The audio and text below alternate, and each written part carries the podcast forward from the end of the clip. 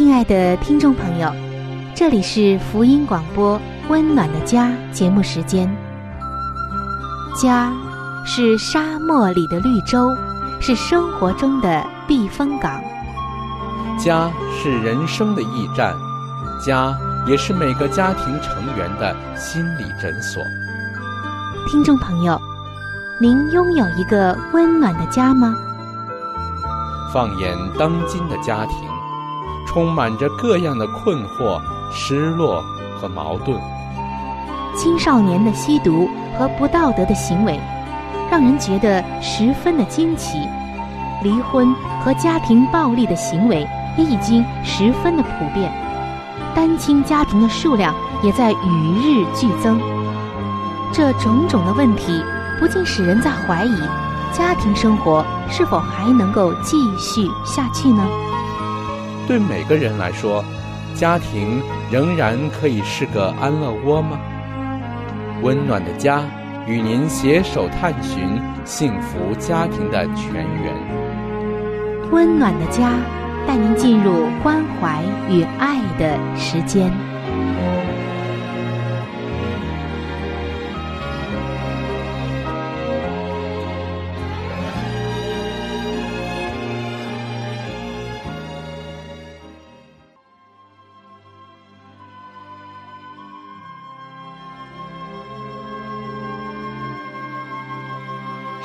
眼中全然美丽的女人，是蒙福的女人，是幸福深处的女人。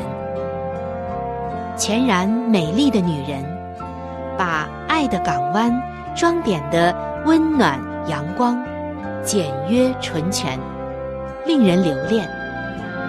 冬不冷，夏不热，春意盎然，秋果累累。丈夫停靠，孩子们称她有福。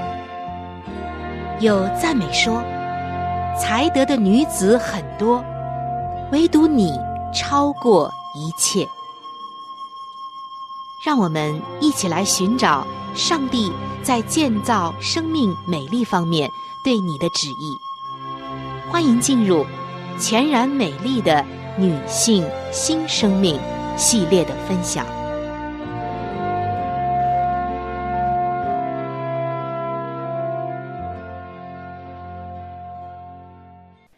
各位亲爱的听众朋友，欢迎来到全然美丽的女性新生命系列分享的专栏。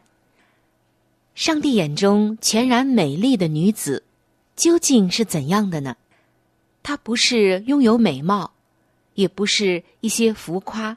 和面子上的事儿，而是在真言书的三十一章为我们生动又详细的描述刻画出来的一位女性的形象。如果你拥有真言书三十一章所说的，那么，亲爱的姐妹们，你就是上帝眼中全然美丽的女性了。有关于全然美丽的女性新生命系列的分享。我们已经分享了一段时间了，在上一期的节目中，我们分享到了《真言书》三十一章的十五节。这一节经文好像一个画面，又好像是让我们看到了这一位女子她的美丽之处究竟在哪里。我们来看《真言书》的三十一章十五节，这里写道。未到黎明，他就起来，把食物分给家中的人，将当做的工分派婢女。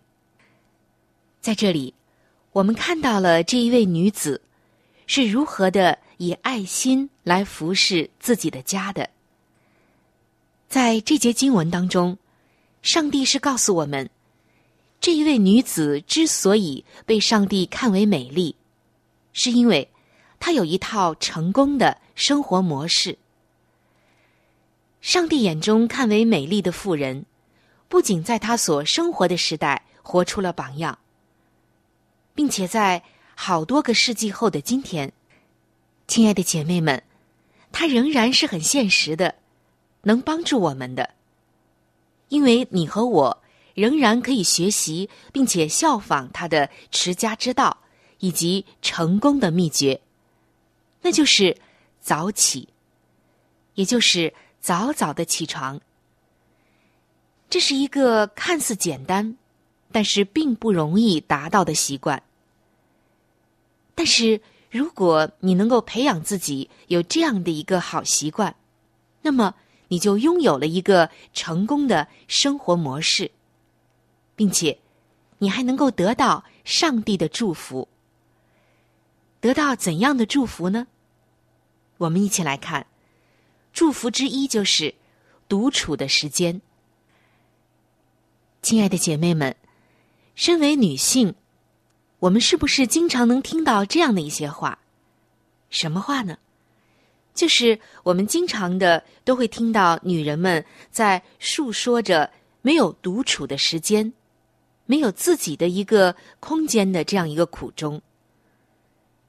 女人们常常诉苦说，整天都是儿女们的需要以及声音，响个不停的电话。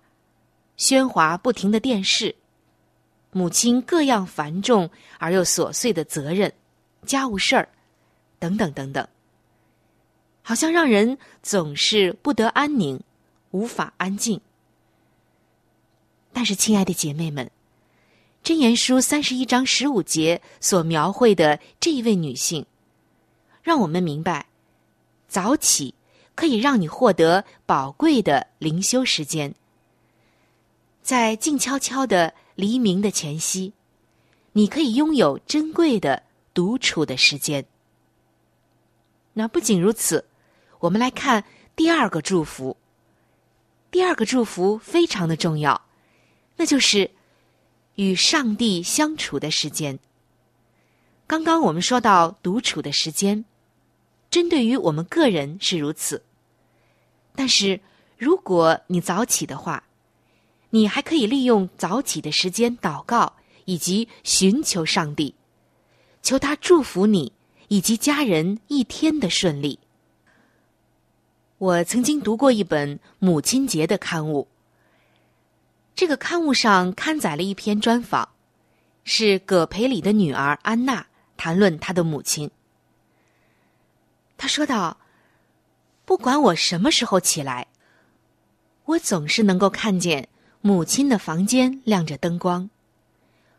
我走到楼下的时候，就看见她坐在书桌旁，正在读着十四种版本圣经中的一种。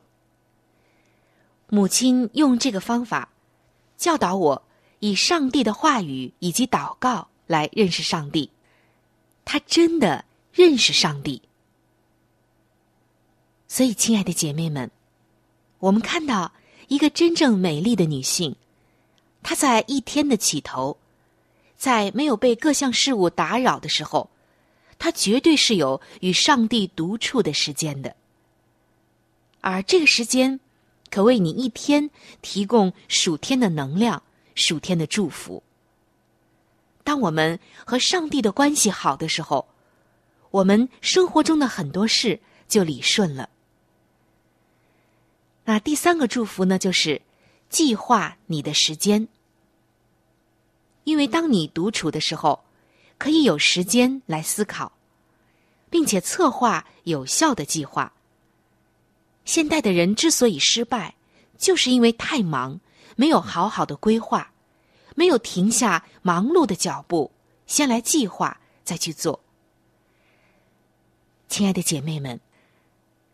在我们繁忙的一天开始的时候，有一部分时间独处，可以让你好好的为一个井然有序的家计划，而这个计划可是相当重要的。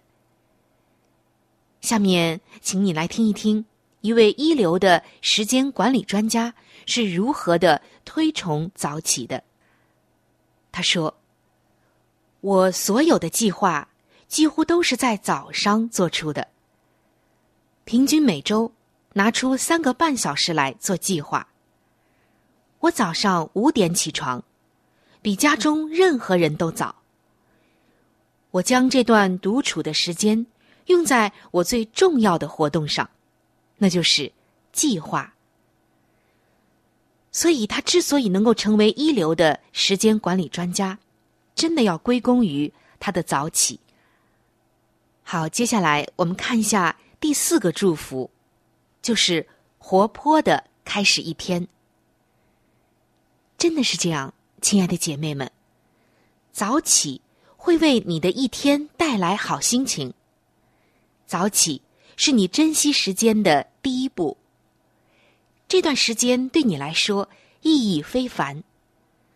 与上帝相处，寻求指引，能够让你获得能力。而这种独处，可以好好的做计划、运动。这可能是你一天当中唯一独处的时间，最宁静的时间。然后。你就能活泼的开始一整天，也能聪明的利用好一整天的时光。早餐也可以更多的吸收能量，还有家人一起灵修，就成为了家庭的核心内容。当你让早起成为了一种规律和习惯，你就迈出了重要的一步，你就开始你美丽的旅程了。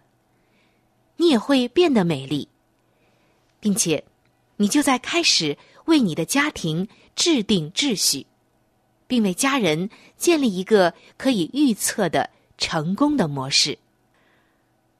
好的，亲爱的姐妹们，今天我们主要分享了《圣经真言书》三十一章的十五节。这些经文使我们看到，作为一个美丽的新女性。他一定有一个成功的生活模式，而这种成功的生活模式，很自然的就连带出了上帝要给你的四种祝福，分别是独处的时间、与上帝相处的时间、计划你的时间，以及活泼的开始每一天。我小小的做了一个总结，不知道您记住了吗？在下一期的节目中，我们还将会继续的来分享相关的内容，欢迎您能够到时收听，也祝愿你能够成为上帝眼中美丽的新女性。好，接下来让我们一起进入到志鹏弟兄为我们带来的好书分享的时间。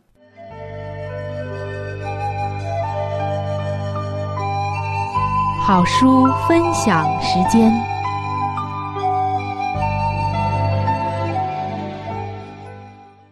各位亲爱的听众朋友，各位亲爱的弟兄姐妹，您现在所收听的节目是由希望之声福音广播电台为您带来的福音类节目《温暖的家》，我是志鹏。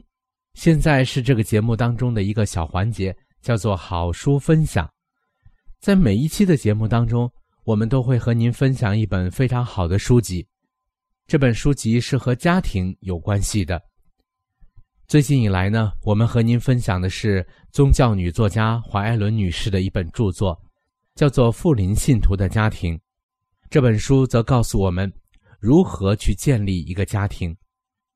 亲爱的弟兄姐妹，亲爱的听众朋友，在我们每一个人进入学校的时候，我们都是在学习不同的知识，为要在以后的工作当中呢有一个更好的发展。那么，在当今的学校当中，有哪一个学校能教导我们如何的来建立一个完美的家庭呢？我想是没有的。那么，在基督的学校里，他则教导我们如何的拥有一个幸福而温暖的家，同时又当怎样来教育自己的子女。那么，在这里呢，我们特别推荐给您这本书籍，相信这本书对您一定有莫大的帮助。亲爱的听众朋友。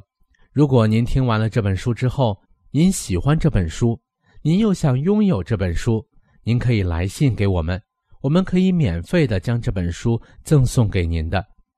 我们具体的通讯地址会在节目当中播报给您听，请您留意。富林信徒的家庭第五十七章，对于不信的配偶应取的态度。部分得救胜于完全丧失，郭弟兄，你曾经历过许多令人沮丧的事，但你仍需诚恳、恒切而坚毅的去尽你对家庭的责任。堂叔可行，要将他们一起带去。你不可吝惜任何努力，而不去劝服他们与你同奔天城。但如果母亲和儿女不愿与你同行，凡引诱你撇弃你的义务和宗教权利，你仍需勇往直前。即使单独而行，也当如此。你该存着敬畏上帝的心而生活，你也该利用一切时机参赴聚会，尽力获取属灵的能力，因为在将要来到的日子里，这样的能力乃是不可缺少的。罗德的产业已全部化为灰烬了，你若遇见损失，万物气馁；而你若只能救你家中一部分的人。也胜于完全丧失。第五十八章，传道人的家庭。传道人的家庭生活显证所传的信息。上帝定义要凡以圣经教导人的，其家中的生活应当作为他所教导之真理的例证。一个人的为人比他所说的话更有感人之力。平日敬谦的生活，能使人公开的见证充满能力、仁爱、忍耐与言行一致，能感动那讲道所不能感动的人心。传道人所给予儿女的训练，若实行得当，就必证实他在讲坛上所发挥的教训；但传道人若施于他儿女以错误的教育，便显明他没有资格管理并支配他人。他应该明白，上帝要求他在肩负上帝群羊之牧者的使命之前，必须好好的以适当的方法管教自己的儿女。教养儿女乃他的首要本分。传道人对远近周围的人都有责任，但他的首要本分。却是对于自己的儿女，他不应当单顾对外的本分，而忽略了儿女所需要的教训。他也许看自己家庭的本分是次要的，其实这些本分却正是个人与社会的福利之根基。人们的福乐与教会的成功，大有赖乎家庭中的感化力。传道人。不能因专顾外面更大的工作，而忽略了家庭内的任务。自己家庭属灵的福利，乃是第一要紧的事。在末日结账之时，上帝要问他：既负有生养儿女之责任，又曾做过什么引导儿女归向基督呢？他虽为别人做了许多善事。仍不能勾销他因忽略看顾自己的儿女所欠上帝的债。传道人影响力的庞大，在有些情形下，传道人的儿女是世上最易被忽略的儿童。这是因为做父亲的不能多与他们同在，所以只好任他们自己去找事做，自己去寻娱乐。在任何环境之下，父母不忠于责任，其所蒙的祸害是大的。而这种情形若存在于那些被派作百姓老师者的家庭之中，则其祸害必更大十倍。当这些人不能管理自己的家庭时，他们错误的榜样必要影响许多的人，他们的地位高过别人多少，他们的罪。也要大过别人多少。好了，亲爱的听众朋友，亲爱的弟兄姐妹，好书分享这个环节呢，我们今天就和您暂时的分享到这里。那如果您对这本书籍非常的感兴趣，希望得到这本书籍的话呢，请您来信告诉我们，我们会免费的将这本书送到您的手中的。来信请寄香港九龙中央邮政局信箱。七一零三零号，你写“春雨收”就可以了。如果你给我们发电子邮件也是可以的，这样更快捷一些。我们的电邮地址是 c h u n y u 小老鼠 v o h c 点 c n。好了，亲爱的听众朋友，我们期待着您的来信。下面呢，我们将时间继续交给春雨姐妹。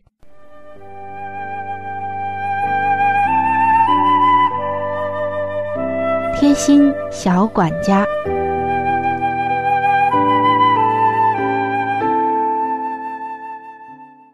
亲爱的听众朋友，又到了贴心小管家的时间当中了。我是您的朋友春雨，很开心能够和您相会在这样一个走进我们生活的温馨的时间当中。听众朋友，人常说“民以食为天”。可见，食物对于人来讲实在是太重要了。而在今天，食物的保存也是我们要学习的一门学问。所以在近几期的节目中，我们一直在分享着一些食物的保存，有蔬菜，还有其他的一些食物。今天我们来看一看玉米长时间保鲜的巧妙方法。大家知道。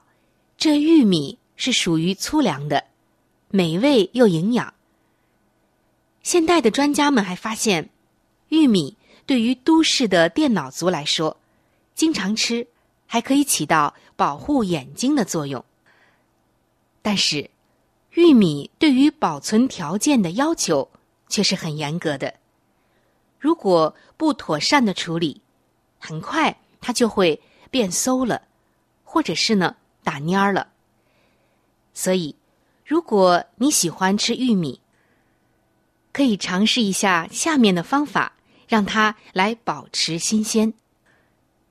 首先就是玉米煮熟之后，不要马上的捞出来，而是先将冰块放入一个盛有冷水的盆中，再将玉米捞出来，放入到冰水里浸泡大约一分钟。这样就可以使煮熟的玉米在一个小时左右都能够保持新鲜。在炎热的季节，这个方法可是很实用的。只要您把煮熟的玉米捞出来，放在冰水里一分钟，那么它在一个多小时里都可以保持新鲜的。如果你煮的玉米比较多，在用了冷水浸泡的方法之后，应该再用保鲜膜把玉米包起来，存放到冰箱的冷藏室里。这样就可以使玉米保持一天的新鲜呢。那还有就是，有的朋友可能要问了：如果我在冬天也想吃到鲜嫩的玉米，怎么办呢？您可以在。玉米的季节，多买一些玉米，剥过皮之后呢，装入到保鲜袋里，再放入到冰箱的冷冻室冷冻。到了冬天再取出来，煮完之后就会和应季的时候一样的好吃鲜嫩。听众朋友，以上向您介绍的这些为玉米保鲜的方法，您都记好了吗？如果没有完全记住，又很想要知道，那我欢迎您能够写信告诉我。好了，我们今天的贴心小管家就到这里。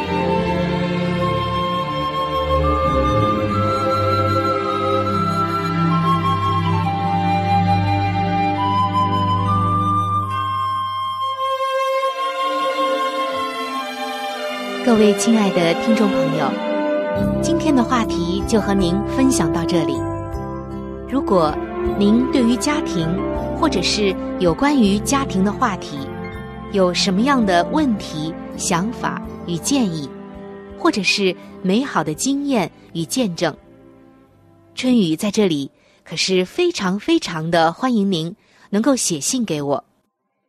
如果您在家庭方面，或者是婚姻方面、情感方面，遇到一些问题，遇到一些难处，那我们也是非常的希望能够成为您最最知心的朋友。你可以来信告诉我你心中的问题、困惑与烦恼，我们会尽我们最大的能力帮助到您。另外，在我们这里也为您预备了一些与家庭、婚姻有关的资料，是可以免费的赠送给您的。如果您有需要，那么欢迎您和我联系。来信请寄。香港九龙中央邮政局信箱七一零三零号。来信请寄：香港九龙中央邮政局信箱七一零三零号。您写“春雨收”就可以了。春是春天的春，雨是雨水的雨。如果您是用电子邮件的话，请记我的电子邮箱。我的电子邮箱是 c h u n y u，就是春雨的汉语拼音。接下来是小老鼠 v o h c 点 c n。我的电子邮箱是。c h u n y u 就是春雨的汉语拼音。接下来是小老鼠 v o h c 点 c n。如果您有话想和志鹏说，也可以通过我转交给志鹏。我们期待着您的来信。在这里要特别说明一点的就是，如果您的条件许可的话，欢迎您能够上网来收听我们的节目，以便于取得最佳的收听效果。我们的网址是三 w 点 v o h c 点 c n。我们的网址是三 w 点 v o h c 点 c n，本期的节目到这里就要说再见了，下期节目我们再会，愿上帝赐给您一个温暖的家。